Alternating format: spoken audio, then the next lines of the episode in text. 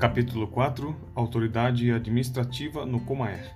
Tópico 4.1 Liderança, Autoridade e Controle Administrativos. Conforme o Regulamento de Administração da Aeronáutica, o RCA 12-1, conhecido como RADA, o comandante da Aeronáutica, o CMTAR, é a mais alta autoridade administrativa do Comaer. Então, o comandante da Aeronáutica é a mais alta autoridade administrativa do Comando Aeronáutica e é o principal responsável pelo cumprimento deste regulamento. Cumprimento deste regulamento que é o planejamento institucional e governança da FAB. Então, comandante da aeronáutica é a mais alta autoridade administrativa e principal responsável pelo cumprimento deste regulamento. A administração do Comaer tem como finalidade, qual a finalidade da administração do Comaer? O planejamento, a organização, a direção e o controle inerentes ao emprego de recursos de toda ordem com o propósito de permitir o cumprimento da destinação constitucional do Comaer e a realização de suas atribuições subsidiárias definidas em lei. Então, a administração do Comaer no Comando Aeronáutica tem como finalidade o planejamento, organização, direção e controle, PODC, PODIC, então, é a finalidade da administração no controle.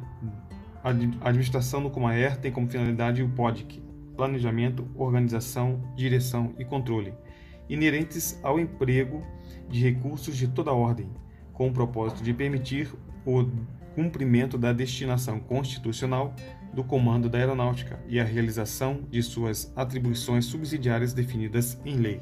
A definição e o atendimento das necessidades da administração no comando da aeronáutica decorrem de três processos de gestão distintos. Então, a definição e o atendimento das necessidades da administração no comando da aeronáutica decorrem de três processos distintos: processo operacional, o processo técnico e o econômico-financeiro. Eu disse três processos, não confundam com projetos, tá ok?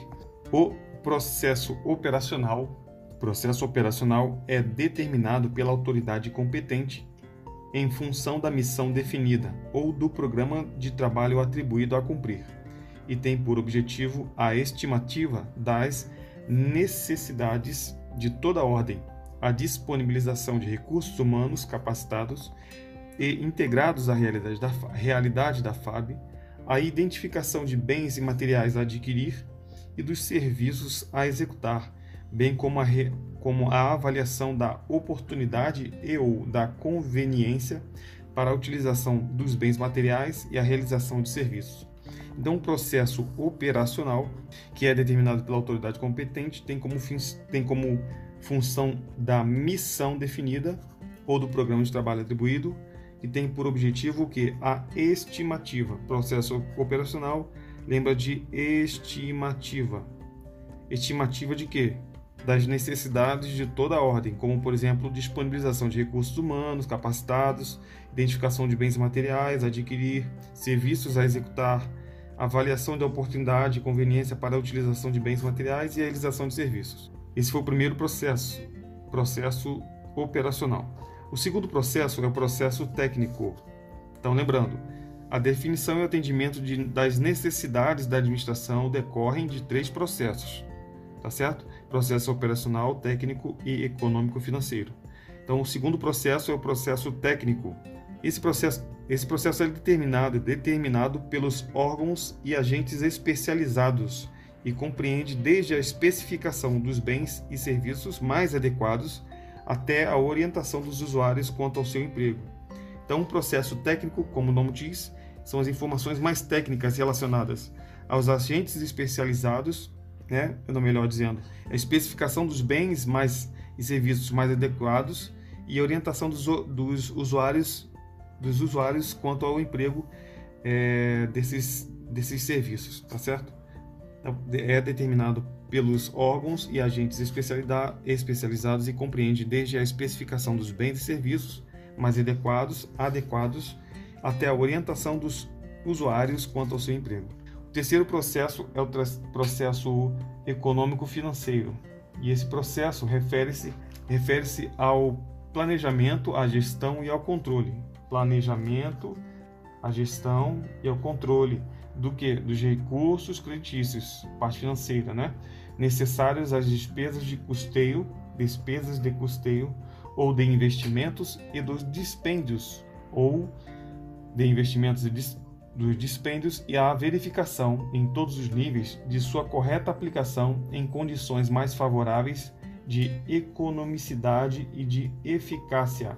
Então, o processo econômico-financeiro refere-se ao planejamento, à gestão e controle dos recursos creditícios financeiros que são necessários né, para o custeio dos, dos que são necessários para as despesas de custeio ou investimentos e dispêndios em todos os níveis de sua correta aplicação em condições mais favoráveis, condições favoráveis de economicidade, economicidade e de eficácia.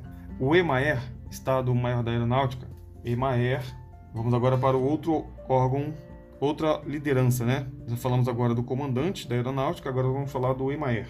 O EMAER é o órgão encarregado por, de estudar, estudar, planejar, orientar, coordenar e controlar.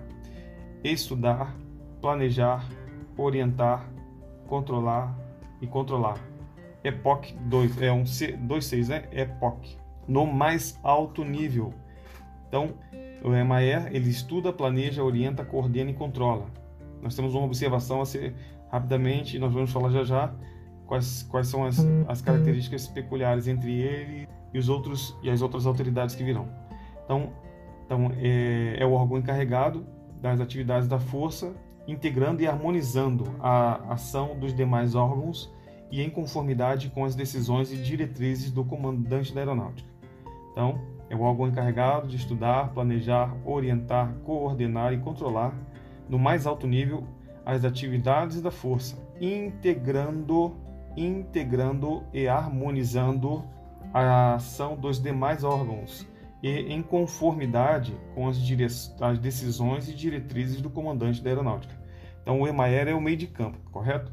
É quem faz a integração entre é, as decisões e diretrizes do comandante com as demais é, atividades da, da força, né? Dos demais órgãos. Por isso que ele integra e harmoniza as demais ações. A próxima autoridade é o secretário de Economia e Finança, é o secretário da CEFA, Economia, Finanças e Administração da Aeronáutica. Ao secretário, ao, ao secretário da CEFA, incumbe, entre outros aspectos, determinar a realização de visitas administrativas, visitas técnicas e visitas operacionais. Então, determinar é incumbência da, do secretário da CEFA determinar a realização de visitas administrativas, técnicas e operacionais. Inspeções também, inspeções de procedimentos relativos ao cumprimento, cumprimento das normas da, de administração financeira de contabilidade, de licitações, de contratos, de convênios, de comércio exterior e das atividades nas áreas de moradia funcional, de provisões, material de intendência, de pagamento de pessoal, subsistência, de logística, de campanha, entre outros, nas unidades gestoras do Comando da Aeronáutica. E, além disso, incumbe ao secretário da CEFA prestar, prestar assessoria técnico especializada às entidades vinculadas, entidades vinculadas à CEFA.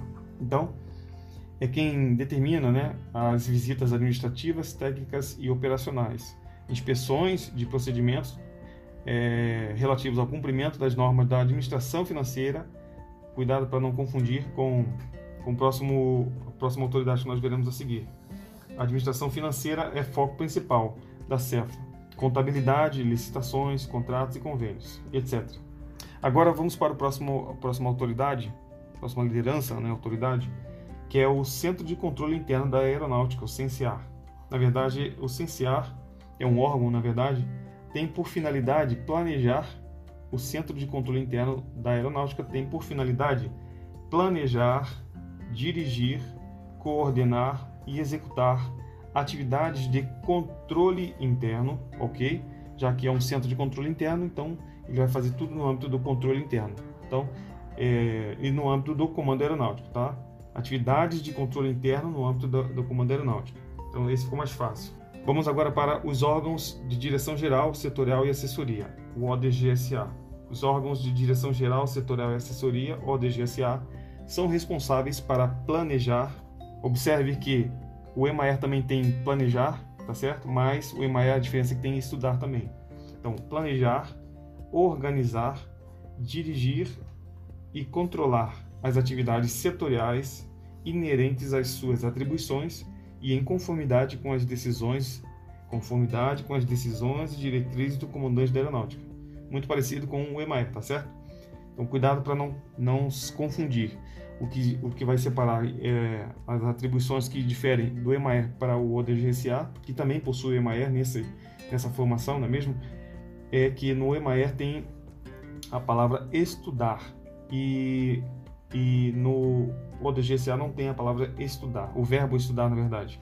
Tem o verbo planejar, organizar, dirigir e controlar as atividades setoriais. Aos ODGSA incumbe ainda determinar a realização de inspeções para avaliar o desempenho dos elos dos sistemas que a ele estiverem subordinados. Aos ODGSA incumbe ainda determinar a realização de inspeções para avaliar o desempenho dos elos dos sistemas que a eles estiverem subordinados.